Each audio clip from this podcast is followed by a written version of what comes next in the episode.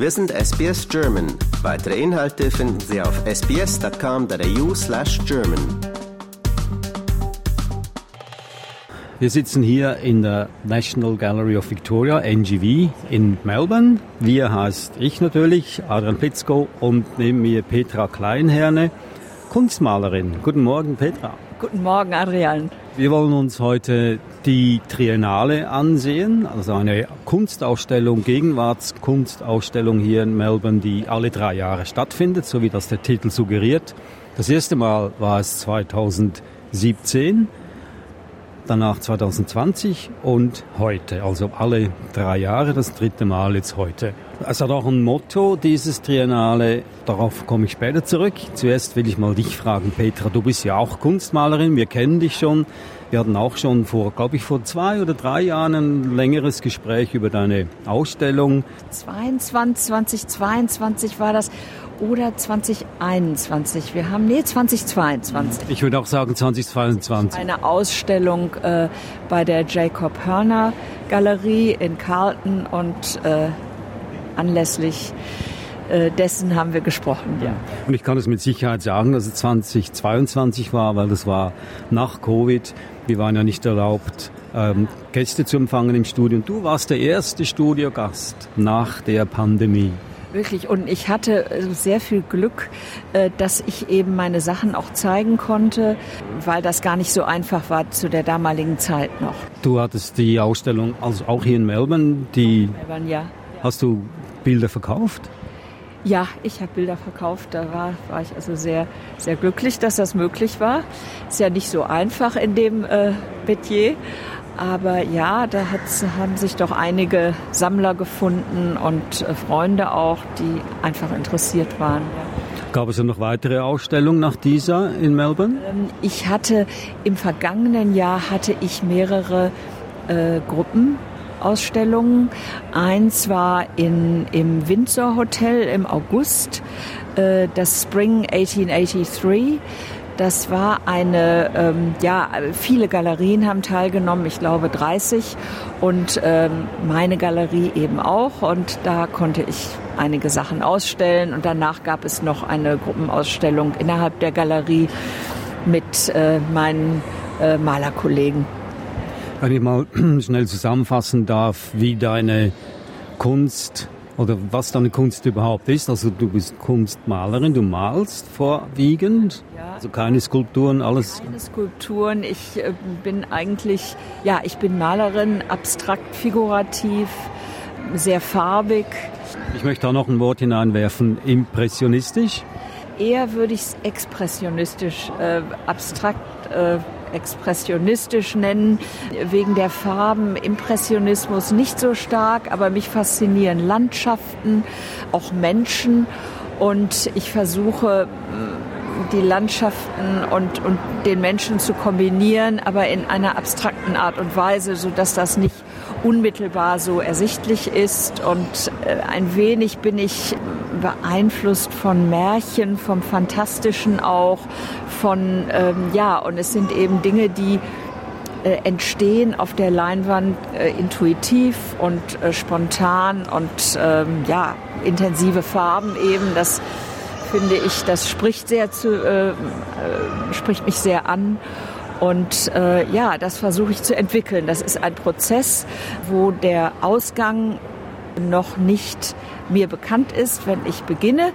Aber ähm, am Ende ist doch ein Resultat da.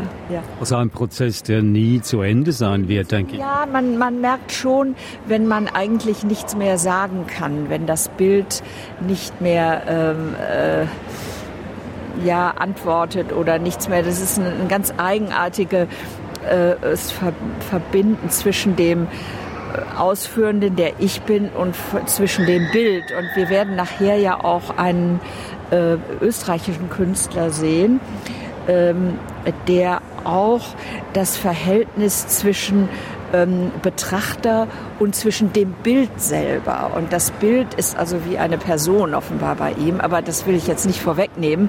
Aber das ist etwas, äh, was ich auch äh, erfahre in dem Malprozess.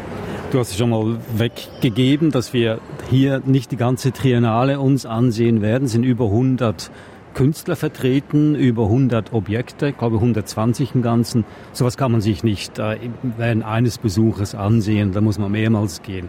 Aber wir werden uns drei deutschsprachige Künstler ansehen. Ich nenne hier die Namen. Die erste, sie ist eine Deutsche, Ulla von Brandenburg. Die zweite Künstlerin, eine Schweizerin, Franziska Furta. Und dann der dritte, ein Österreicher, wie du gesagt hast, Philipp Timischl. Also wir haben alle drei, äh, sagen wir mal, wichtigen deutschsprachigen Staaten Europas hier zusammengefasst in Melbourne. Und wir wählen das ganz bewusst. Wir wollen nur diese drei uns angucken weil die wahrscheinlich uns am nächsten, nächsten liegen, schon wegen der Sprache. Die Triennale hat ja auch ein, ein Motto, wie jedes Jahr, und das Motto dieses Jahr heißt Magie, Materie und Memory oder Erinnerungen.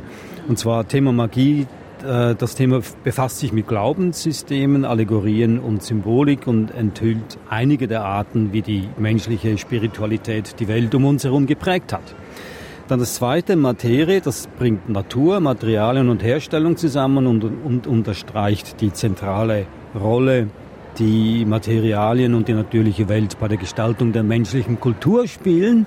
Und das dritte, Memory, wirft ein Licht auf die Geschichte von Menschen, Orten und Objekten, die das komplexe Geflecht unserer heutigen Welt ausmachen. Und ich bin gespannt, ob wir vielleicht diese drei Künstler und Künstlerinnen in diese drei verschiedene Kategorien einteilen können. Im besten Fall im besten Fall repräsentiert ein Künstler ein Motto. Das wäre doch toll. Ja, wenn das gelinge. Das, das sollten wir uns anschauen und, und einfach sehen, inwieweit das ähm, sicherlich die Materialität, da könnte ich mir denken, dass bei der Ulla von Brandenburg das äh, schon ganz unmittelbar der Fall ist, wobei ich nicht weiß, ob das, ich glaube, das ist eine Auftragsarbeit der National Gallery hier, ob das wirklich, äh, ob das ein Film ist oder ob das eine wirkliche Szenografie ist, also ein wirkliches, man kann sagen Theaterset mit Vorhängen und, und Backdrops. Ja, nicht zu viel verraten, weil ich habe Vorhänge gesehen und ich glaube, das ist die Ulla von Brandenburg. Gut, äh, bevor wir jetzt losziehen, eine letzte Frage noch, Petra. Du bist ja vom Fach. Wie ist das, wenn du eine Ausstellung dir angucken gehst? Kannst du da unbeschwert durchgehen oder hast du einen sehr kritischen Blick, weil du ja selbst ja auch Kunst kreierst? Nein, eigentlich versuche ich da mich gar nicht äh, vorher zu beeinflussen. Ich schaue mir auch oft das nicht so genau an. Ich gehe einfach hin. Und dann äh, in dem Moment äh, macht das einen Eindruck. Und nicht alles kann immer einen Eindruck machen, aber es ist ähm, äh, eine, ja, also ein, ein Zusammentreffen mit den Kunst. Ich äh, beziehe das natürlich auch auf meine Arbeiten, aber ich verstehe auch, dass also nicht jeder das so machen kann wie ich. Und äh, deswegen versuche ich das also möglichst objektiv zu sehen, mir Gedanken zu machen. Ich nehme ein Notizbuch mit und, und äh, wenn mich etwas unmittelbar anspricht, das sind ja auch Anregungen, großartige Anregungen, die man bekommt. Und äh, da muss ich ja was mitnehmen. Und manchmal mache ich auch ein Foto, wenn das eben äh, mich besonders beeindruckt. Aber oder oder als Gedächtnisstütze auch, weil man muss ja irgendwie versuchen, das dann hinterher auch zu verarbeiten, das nochmal anzuschauen und so. Also ja. Hier kommt die berühmte Frage, was will der Künstler uns damit sagen? Also wenn ein Objekt dich nicht anspricht, kann man damit was anfangen oder soll man was sehen müssen oder können oder kann man einfach ein Objekt, ein Kunstobjekt auf sich ruhen lassen und es gefällt oder gefällt nicht?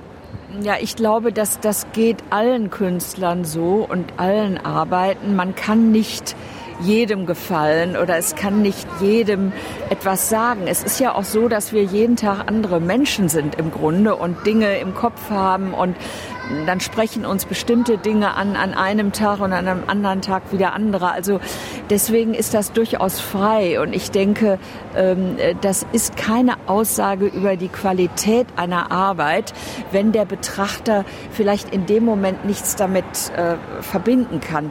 Denn viele der Arbeiten, auch die konzeptionellen Arbeiten, da muss man doch ein wenig lesen, sich einlesen und über den Hintergrund Bescheid wissen. Die erschließen sich dem Betrachter nicht oft nicht unmittelbar.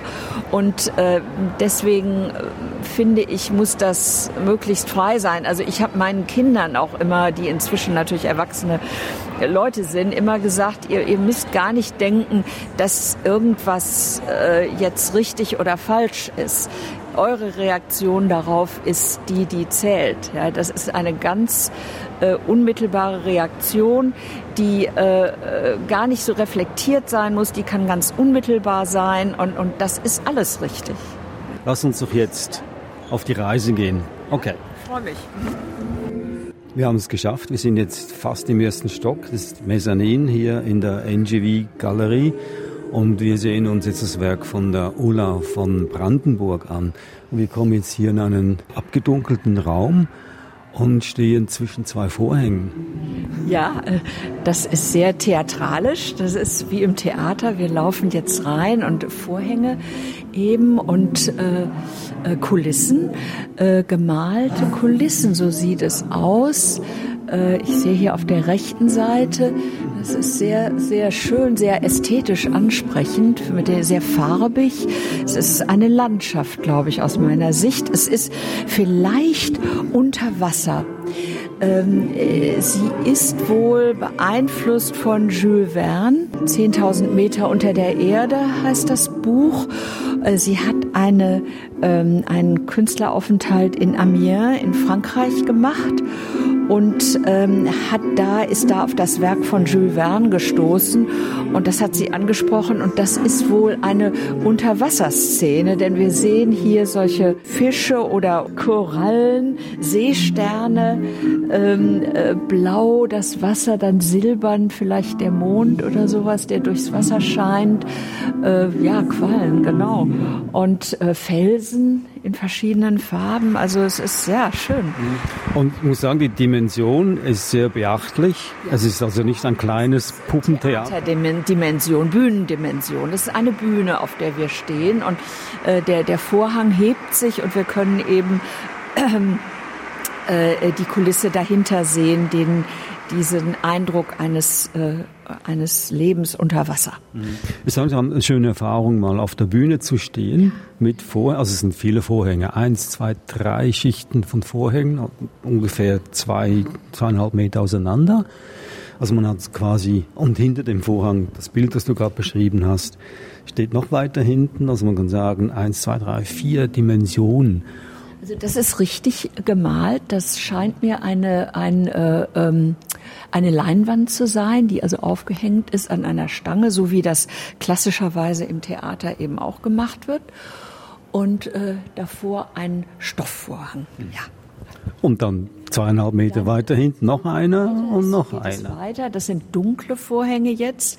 Jetzt wird es also dunkel. Jetzt ist es weg vom realistischen. Das ist jetzt ein Film, der gezeigt wird, offenbar. Wir müssen uns der Sache nähern. Also wir sehen auch wieder Farben, wir sehen Vorhänge, wir sehen Stoffbahnen, Hamlet. Ob das eine, eine Szene ist vielleicht, eine... Ist spannende Musik vor allem, auf alle Fälle. Dem Brechtschen Theater und dem, ich glaube, ja.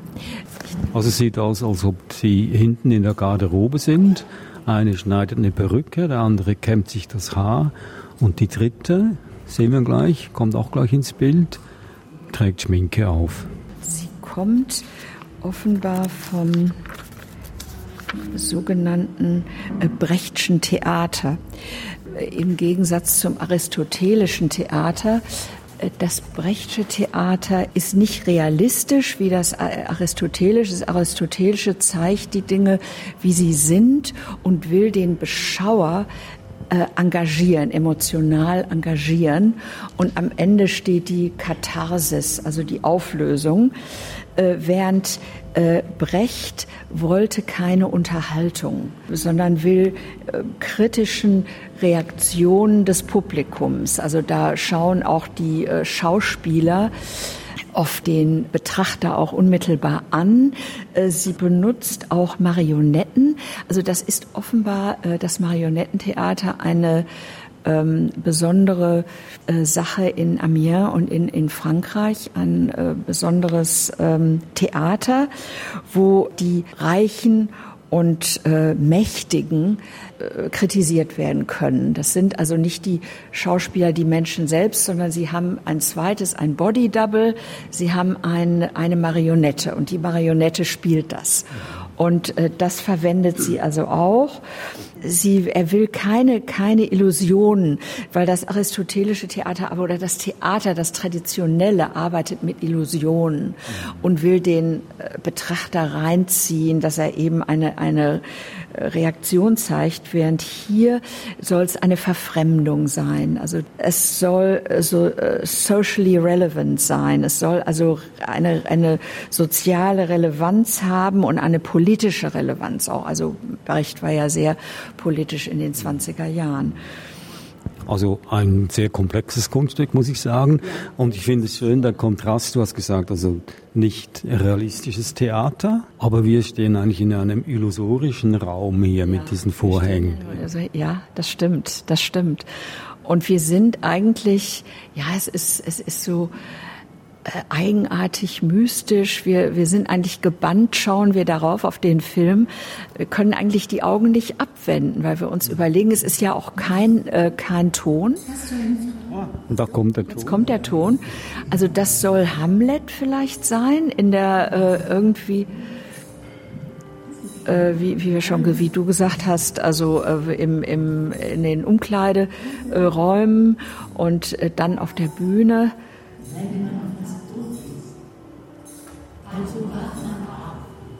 Müssen wir jetzt auch ein bisschen näher gehen, was die sagen?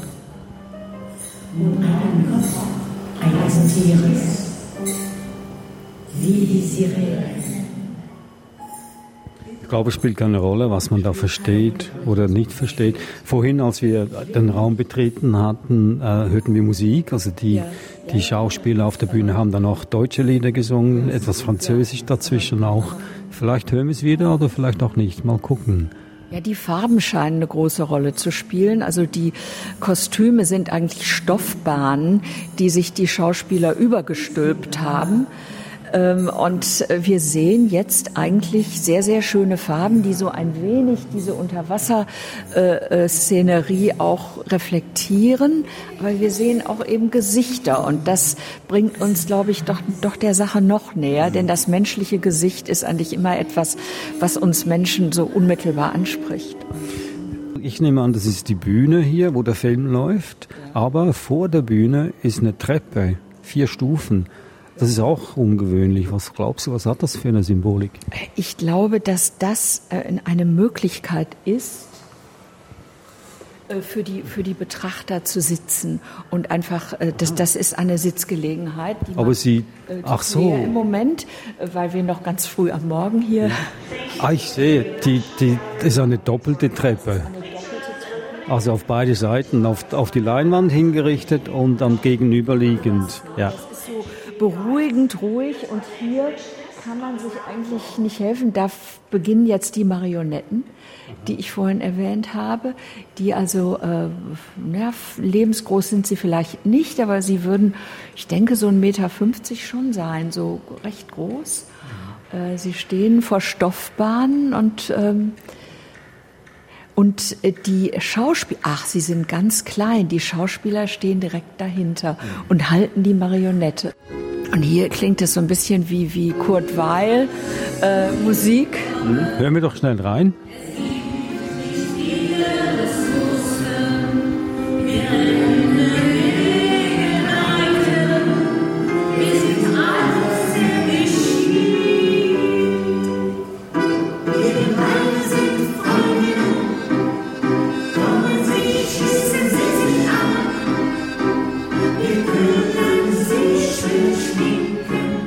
Ja, das also, hört sich an wie Kurt Weil. Sieht aus wie ein Brechtstück. Was glaubst du, die Kostüme für diese Marionetten und für die Schauspieler dahinter, ist das auch ein Werk von Olaf von Brandenburg? Ich könnte mir das denken. Also ich könnte mir, äh, ich könnte mir das denken, dass sie das, weil sie auch Bildhauerin ist, dass sie auch möglicherweise die Gesichter geformt hat, die aus Papiermaché vielleicht sind oder aus, aus Holz. Das ist mir nicht so klar ähm, äh, bemalt. Also äh, möglicherweise war es auch eine Kollaboration, das äh, müsste man sehen, aber die Kostüme, ja. Also ein, ein, wie nennt man das? Ist es ein Objekt, eine Installation? Das ist eine Installation und das ist wohl ein Auftragswerk auch von der ähm, äh, National Gallery mhm. ähm, äh, und das wird möglicherweise dann hier bleiben, das denke ich mir schon, ja. Aha. Ich hatte ja zu Beginn erwähnt, wir haben ja Motto 3 Motors oder Moti, ja. Magie, Materie, Memory. Wo würdest du jetzt Ulla von Brandenburgs Werk einteilen? Äh, ja, also Magie auf jeden Fall. Also auch wenn es Brechtsches Theater ist, hat es ja trotzdem Magie. Also es hat ja etwas, was uns eigentlich äh, vollkommen visuell reinzieht in, in das Geschehen. Und es hat natürlich eine Materialität äh, durch ihre, ähm, äh, durch die die Kulisse, die realistische Theaterkulisse, die sie auch einbezieht. Aber es hat beides. Ähm, Memory das kann man auch wahrscheinlich sehen in, in Dingen, denn sie wird doch auch Dinge verarbeiten, die in ihrem, die im kollektiven Gedächtnis sind oder in ihrem eigenen Gedächtnis. Sie war auch in Produktion, sie hat im Theater gearbeitet an Produktionen. Und äh, das wird da alles eingeflossen sein. Also ich glaube, da sind alle drei Punkte sind abgehakt. Okay, gut. Das ist also kein Punktwertesystem, aber wir geben Olaf von Brandenburg drei Punkte, ja? ja.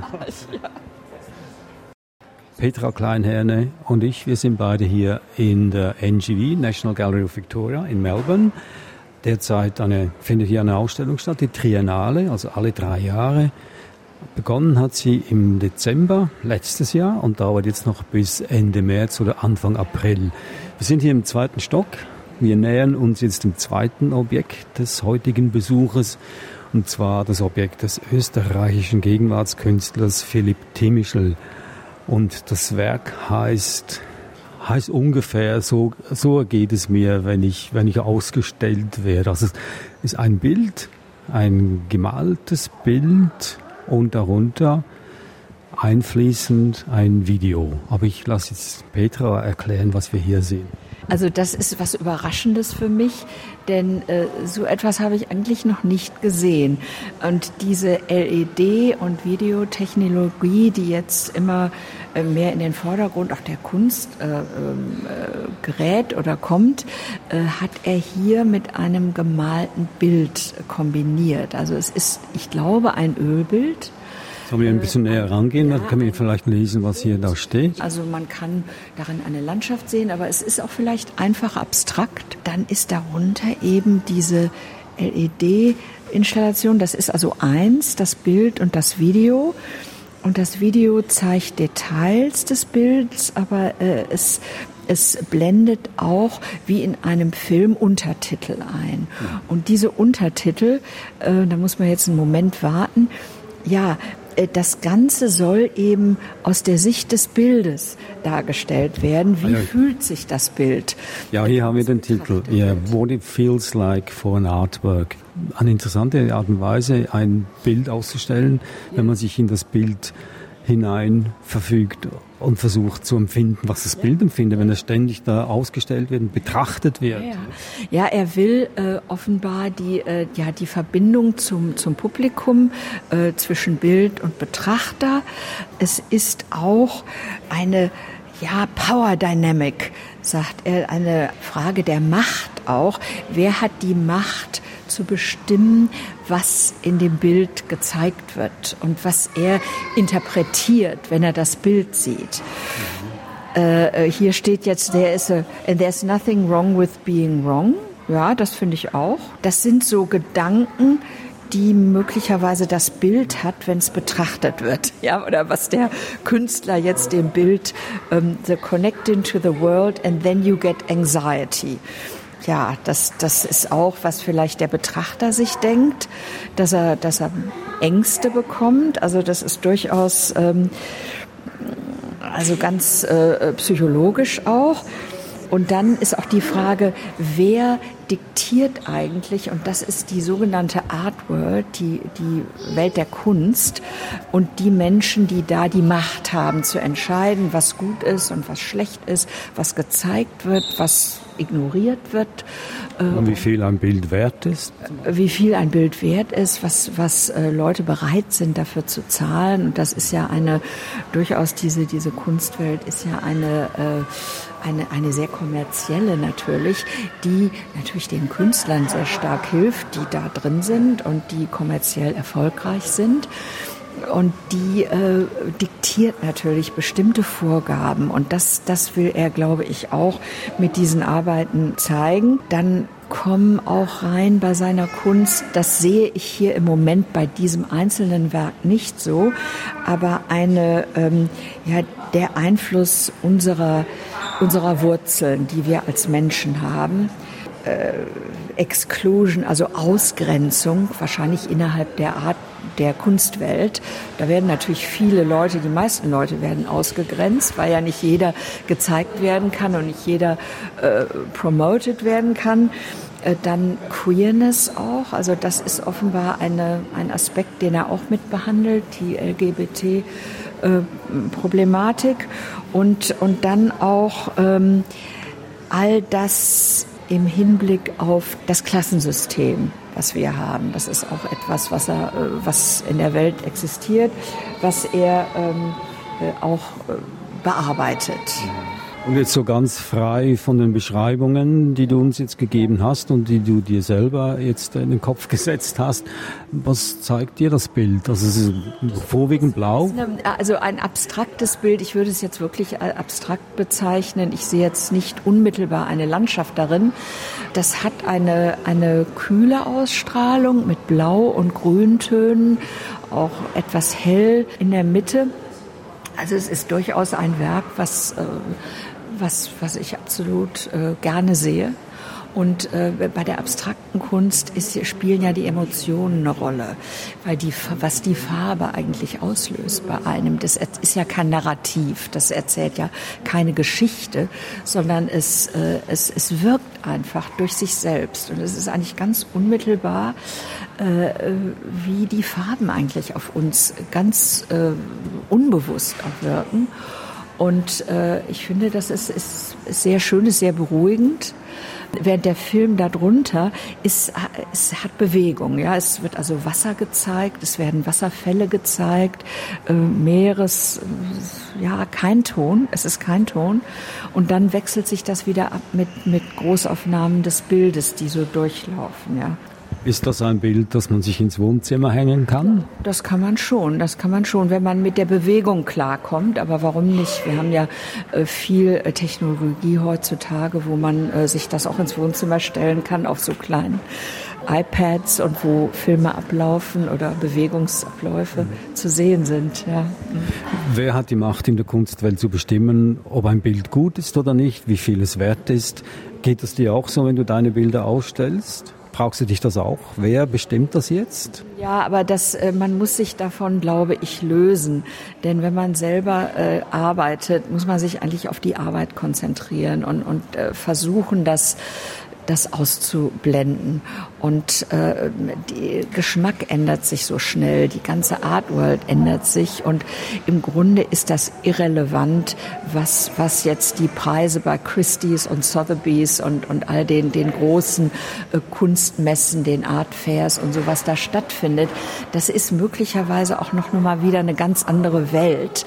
Also wenn man da ist, muss man da natürlich mitschwimmen und es ist auch gut, wenn man da vielleicht irgendwann mal hinkommt, aber eigentlich muss man bei seinen Arbeiten das ausgrenzen. Das Aber so ein, so ein Kunstwerk ist ja wie ein Baby und das muss man ja irgendwann mal gehen lassen, weil man, man möchte es ja der Welt zeigen. Aber sein eigenes Baby kritisiert zu haben, ist ja auch kein schönes Gefühl. Geht das es dir auch so, wenn, wenn Leute deine Bilder an? das nicht so viel. Und wir haben ja auch kaum noch Kunstkritik. Das gibt es ja eigentlich gar nicht mehr. Es gibt es, gibt, das hat aufgehört irgendwann. Also es gibt die New York Times, die, die machen das noch, die großen Zeitschriften, die Frankfurter Allgemeine natürlich und die Neue Zürcher und äh, also da gibt es das durchaus. Aber hier hat das aufgehört. Also unsere Tageszeitung, die Age, die zeigt das, hat das nicht mehr. Das sind Kostengründe möglicherweise. Ähm, äh, es ist schade, man, man kann online natürlich in Blogs einiges lesen, ähm, aber äh, die bildende Kunst äh, wenig eigentlich. Was ich da finde im Australien, da sind hin und wieder noch mal was immer in den großen Museen hier in Australien gezeigt wird, das wird besprochen aber äh, nicht, was in Galerien so hängt und, und so, so dass man da eigentlich nicht äh, in Gefahr ist, verrissen zu werden. Aber äh, mir sagen natürlich Leute auch nicht, wenn ihnen das nicht gefällt. Ne? Das hörst du nicht. Okay.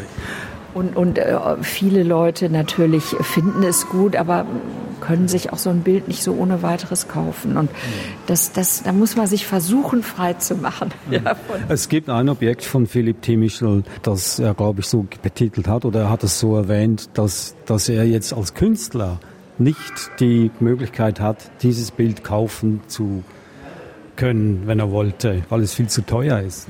Er selber nicht, ja, ja, ja, ja, das stimmt, das ist so. Und er wird auch selber äh, gar nicht an den Preissteigerungen teilnehmen, weil die ja außerhalb von ihm laufen. Er hat das Copyright, er kann es also äh, vervielfältigen, er kann ein Buch rausbringen mit diesem Bild, ohne dass er fragen muss. Also das hat er, aber er kann es, wenn er es zurückkaufen will, ist es wahrscheinlich nicht möglich.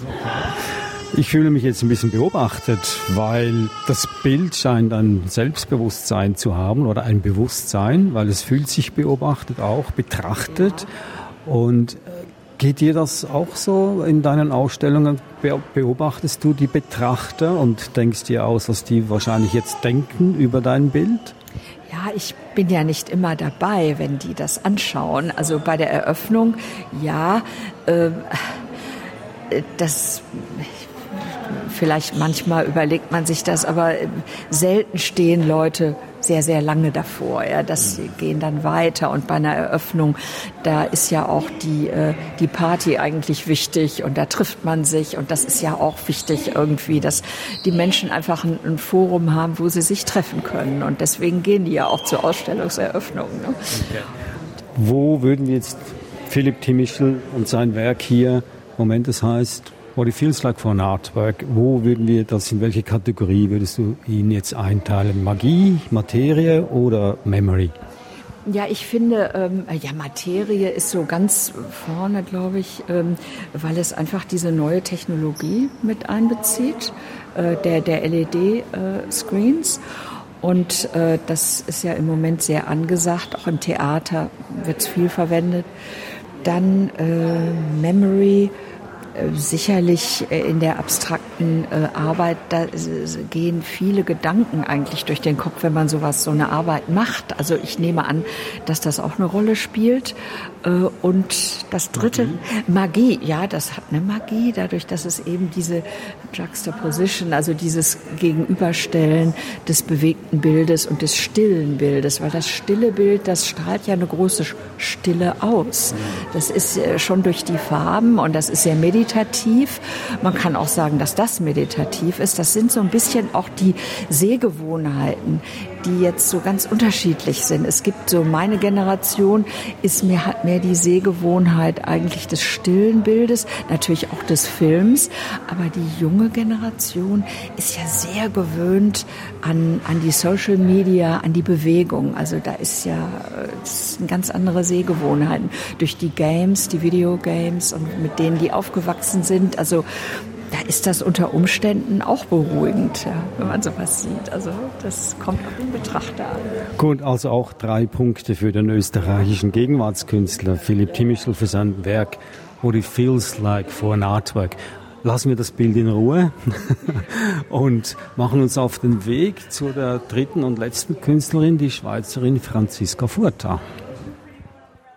Wir sind hier in, in der NGV, National Gallery of Victoria, in Melbourne mit Petra Kleinherne, Kunstmalerin aus Melbourne. Soweit haben wir zwei Künstler, eine, einen Österreicher und eine Deutsche gesehen, also Philipp Timischl und Ulla von Brandenburg. Und hier ist die letzte, und sie ist Schweizerin, Franziska Furta. Wir sehen jetzt schon durch die Tür, was uns hier erwartet. Gehen wir doch mal rein. Ja, da hängen erstmal von der Decke Glasperlen. Also das sind Perlenstränge mit einzelnen Glasperlen. Und dann sehen wir an den Wänden also klassische, ein William Turner äh, und dann andere, Dunsborough Castle, glaube ich, meine, das wäre auch von Turner, äh, die also hier immer hängen. Eigentlich ein, ein ganz bestimmtes von Turner auch, und zwar äh, die, die Wasserfälle. Die Wasserfälle. Ja. ja. Und zwar ist es, glaube ich, ein Bild von, von dem äh, Wasserfall in der Schweiz, der Rhein. Ja, genau. Falls of Schaffhausen. Wasser Zu Schaffhausen, ja, richtig. Das ist, das ist, also der, der William Turner, also der, der Lichtexperte kann man ja sagen, gell? Der englische. Ganz abstrakt für die damalige Zeit. Das ist gemalt äh, circa 1845, also unglaublich früh. Äh, da hat es eigentlich noch keine Abstraktion in dem Sinne gegeben. Man kann sich eine Landschaft vorstellen, aber das ist sehr aufgelöst in der Atmosphäre im Grunde. Ein großartiges Bild, wo man im Vordergrund vielleicht einen Felsen oder sowas sieht und dann löst sich alles auf in einen Nebel oder ähm, ja oder oder den Wasserfall auch einfach die Gischt, die hoch schießt. Und es ist ein unglaubliches Bild, ja. Und genau das Bild hat Franziska Furter als Inspiration genommen für ihr Kunstwerk, das jetzt hier hinter uns liegt und hängt. Das ist der Teppich. Verstehe, verstehe. Also Franziska Furter beschäftigt sich sehr mit dem Wetter offenbar, mit äh, wie das Wetter, äh, was das für Auswirkungen hat auf die Umwelt und, und äh, überhaupt verschiedene, glaube ich, Wettersituationen. da ist sie hier in Melbourne am richtigen Ort. Am richtigen Ort und sie hat auch in dem ähm, NGV Magazine äh, hat sie Beiträ einen Beitrag geschrieben, wie das Melbourner Wetter auf sie wirkt, als sie angekommen ist. Sie war ja wohl kurz hier im... Mhm. Ähm War kurz, ja, aber es muss ein ellenlanger Beitrag sein, weil das Wetter spielt ja verrückt innerhalb von 24 Stunden. Absolut, und das hat sie auch erwähnt. Und ja, wenn ich das jetzt so sehe, das ist faszinierend. Das sieht mir eigentlich aus wie eine Satellitenwetterkarte oder sowas. Das ja, das sind doch diese, diese Radar... Karten, im, wenn man aufs Internet geht, bei der äh, Bureau of Meteorology. Richtig, ja. Und wo man eben, wenn es rot ist, dann wird es gefährlich, glaube ich. Das sind dann die, die Wirbelstürme. Oder, Wirbelstürme. Wirbelstürme, die wir ja genug hatten. Wir hatten ja in Queensland einen äh, Jason, meine ich, wer da hätte der gehießen. Und der hat ziemlich viel ähm, Überflutungen angerichtet. Und äh, das Wetter ist ja nach wie vor sehr, sehr unberechenbar hier in Australien. Das Bureau of Meteorology wird sehr viel kritisiert in der Presse in letzter Zeit, weil die das nie so genau vorhersagen können. Ich stelle mir das auch sehr schwer vor, dass das. Ich muss mich da auf die Seite des Büros stellen, weil es, Melbourne ist, ist weltberühmt für, für sein Klima, weil hier verschiedene Klimate aufeinandertreffen und es macht es äußerst schwierig, das Wetter genau vorherzubestimmen. Ja, ja. Ja, ja, ja, das stimmt. Also das ist, ist ein großartiges Werk. Das, da muss man drum rumlaufen und es ist sehr, sehr farbig. Natürlich schwarzer Hintergrund. Also das ist schon faszinierend, wie das äh, gewebt ist und wie sie das gestaltet hat einfach. Das ist eigentlich zu groß, um es auch an einer Wand aufzuhängen. Also so, ich würde sagen, zehn mal zehn fast, 10 mal ja? Zehn, ja, könnte sein, ja. Die Glasperlen darüber, die da hängen, was symbolisieren die? Was symbolisieren die? Ob das äh, Wasser ist, das kann Nebel sein, das kann kann einfach, ja, was aus Wolken. dem Himmel kommt, eben, ne, Wolken. Das ist auch schon, also irgendwie zieht das den Blick doch, das ist eigentlich eine Gesamtheit, die, die Glasperlen und, äh, und dann der, äh, der bunte Teppich drunter. Also das ist großartig. Also für mich ein, ein unheimlicher Kontrast. Also der Teppich, wie gesagt, sehr farbig, ja. wollig, ja. gemütlich auf eine Art und Weise, auch wenn gefährlich, weil da sind zwei, vier, sechs, sieben oder acht Wirbelstürme dann darauf. Ja. Und dann darüber Glasperlen, also das sind so Stränge, aber kühl, kalt, geradlinig, aber sehr, sehr ähm, widersprüchlich. Vielleicht, ja, ja, das ist, vielleicht ist das die Kälte des Nord- und Südpols und das ist eben, äh, ja, die, die, die Wüsten oder die, die, die Erde selbst. ich weiß nicht, ob das jetzt Australien das ist wahrscheinlich nicht ortbar, an welchem Ort diese Wirbelstürme nun gerade gezeigt werden. Das ist wie eine Zusammenfassung eigentlich. Also ja, ja. man nicht existieren, glaube ich. Ich so hoffe auch, dass es sehr imaginativ ist, äh, sieben oder acht Wirbelstürme zu haben auf einem Kontinent. Das wäre das war ein Desaster. Wie wirkt das jetzt auf dich? Also das ist ein Riesenraum, der riesige Teppich, 10 mal 10 Meter und dann diese schönen filigranen Wolken oder Nebelstränge und dann diese äh, klassischen Bilder drumherum das ist, sind Kontraste, die man oft heutzutage bei Ausstellungen auch macht, dass man eben die äh, bestehende Kollektion und, und neue Arbeiten miteinander in, äh, in Gegensatz bringt und einfach den Betrachter auch herausfordert, vielleicht genauer hinzugucken, also auch die klassischen Werke wieder neu zu erfahren, dadurch, dass man eben plötzlich was zeitgenössisches vor sich hat, ähm, was, äh, ja, das, das ist ist eine großartige Art, ähm, äh, Bilder ähm, wieder neu zu zeigen, auch die man, äh, die schon im Bestand sind. Also finde ich, finde ich sehr, sehr gut. Ja. Es ist ja noch ähm, relativ, nicht früh, aber es ist noch vor Mittagszeit, also nicht allzu viele Besucher hier. Ich habe ein Bild gesehen, da war der Raum viel voller und Leute saßen auf dem Teppich, schritten über den Teppich, man hat ihn, ja, ja, ja, also der Museumswärter steht da mitten auf dem Teppich. Ja, ja, das ist schön, ja, ja. Ich wollte noch ganz kurz sagen, ich habe so einen Beitrag von der Franziska Furter gelesen, der mich irgendwie äh, sehr interessiert hat und den ich, äh, den ich äh, toll fand. Und zwar hat sie über den Wetter, die Wetternachrichten bei BBC 4 im Radio geschrieben. Und das ist offenbar eine Sendung, da wird sechsmal am Tag offenbar das aktuelle Wetter durchgekommen gegeben. Also 0 Uhr 48 ist ein, eine Zeit, dann äh, früh am Morgen, dann nochmal zwei am Tag und dann abends nochmal. Und das gibt es seit 150 Jahren offenbar.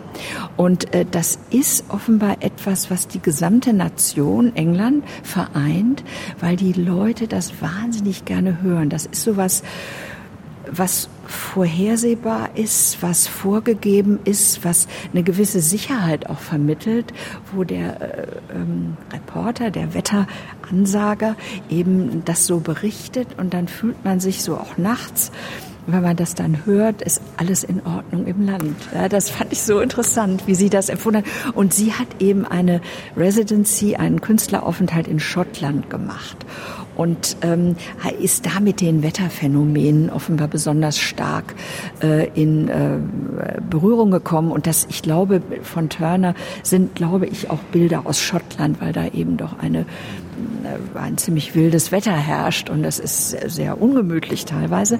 Aber sie hat sich dann damit beschäftigt, mit diesen Wetterphänomenen und hat das auch immer gehört und hat gesagt, das kann sie sich gar nicht vorstellen, dass das weggeht aus ihrem äh, täglichen Ablauf.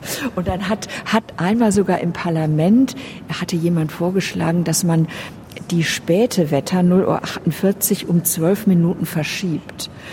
Und da hat es einen Aufschrei gegeben im Parlament und in der Bevölkerung, so dass es dabei geblieben ist. Also da ist nichts verändert worden.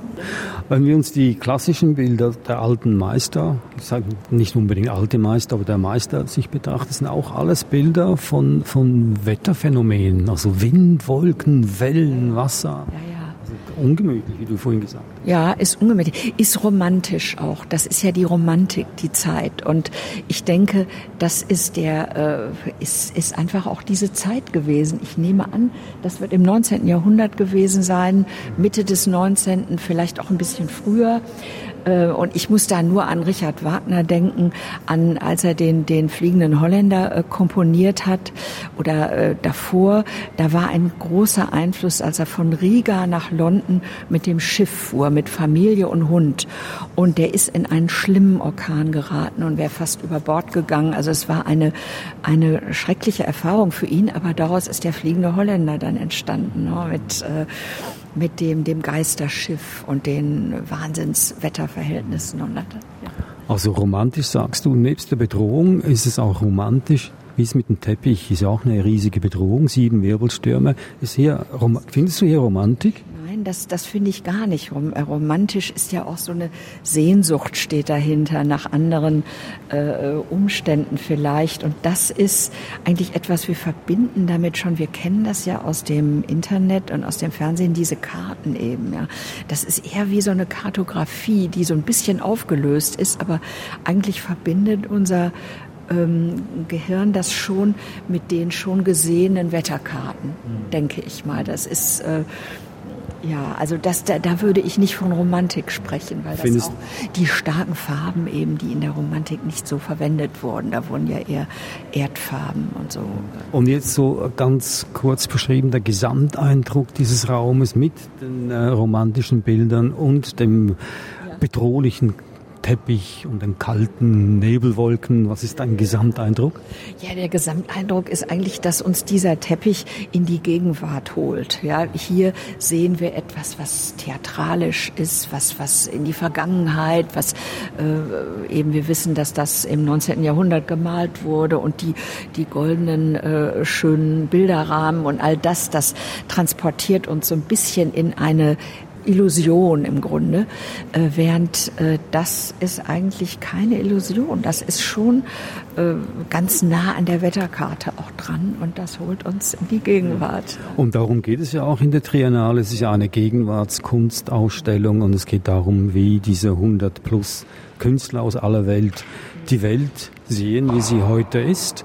Soll nicht unbedingt jetzt äh, ein, ein neues, neu gesehenes sein, sondern mehr etwas Anregendes, Anstößiges vielleicht auch, dass man sich selber ein bisschen mehr Gedanken macht, worüber, über Dinge, die man selber schon gesehen hat oder mit ganz anderen Augen gesehen hat. Ja, ja. Petra Kleinherne, das war jetzt die Schweizer Künstlerin Franziska Furter mit ihrem, ich weiß gar nicht den Namen, wie das Kunstwerk heißt. Gearwind. Und dieses Liquid Sky, ich glaube, das ist ein, ob das eine schottische Bezeichnung ja. ist, das ist aus ihrer Residency in Schottland entstanden. Ne? Gearwind, das bezieht sich auf den Teppich, Haku bezieht sich auf die Wolken oder die Nebelfelder hier über uns. Wo würden wir jetzt Franziska Furte einteilen in unserer Magie, Materie und Memory? Ja, Materie, äh, die, die technischen äh, Mittel, die sie benutzt hat, also die, äh, das sind also bildhauerische Elemente beziehungsweise Teppichknüpfung, also das ist etwas Textil und äh, Glaskugeln, äh, Kügelchen sind, sind Glas eben, was verwendet wurde. Also das spielt eine große Rolle bei ihr, ja. Mhm. Und ähm, Magie, ja, die Magie, finde ich, entsteht vielleicht aus dem Gegensatz der romantischen Malerei und, und diesem, äh, dieser Wetterkarte im Grunde. Äh, man könnte, Magie, weiß ich nicht, ob das so im Vordergrund steht hier. Äh, und Memory, ähm, das, äh, das ist nicht leicht zu beantworten, ob das, äh, was das in ihr ausgelöst hat, diese Arbeit herzustellen. Also das äh, ist sicherlich auch aus ihrer aus ihrem Künstleraufenthalt in Schottland, dass sie da einfach Erinnerungen an starke Wetterphänomene hatte und, und das verarbeiten wollte. Weil man hat ja immer, man, man kann ja nicht den Moment festhalten und sofort das Werk schaffen. Also es ist ja immer eine Erinnerung. Ja. Man hat das gesehen und dann macht man das Werk danach und erinnert sich natürlich, wie die Umstände waren. Okay, also ein ganz klarer Punkt für Franziska Furte. Wie gesagt, es ist kein Wertesystem, aber sie erfüllt hier ein Motto. Also das war Franziska Furte aus der Schweiz. Davor hatten wir Philipp Timischl aus Österreich, und Ulla von Brandenburg aus Deutschland. Nochmals Petra Kleinherne, allerliebsten Dank. Vielen Dank auch. Lust auf weitere Interviews und Geschichten? Uns gibt's auf allen großen Podcast-Plattformen wie Apple, Google und Spotify.